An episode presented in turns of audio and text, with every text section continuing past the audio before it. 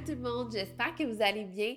Aujourd'hui, on est dans le psaume 122 et le thème est l'entrée dans la présence de Dieu. Je suis dans la joie quand on me dit, on le dit ensemble, allons à la maison de l'Éternel. Nos pas se sont arrêtés dans tes portes, Jérusalem. Jérusalem, tu es construite comme une ville qui forme un ensemble parfait. C'est là que montent les tribus, les tribus de l'Éternel. C'est la règle en Israël pour louer le nom de l'Éternel, car là se trouvent les trônes réservés à la justice, les trônes de la famille de David.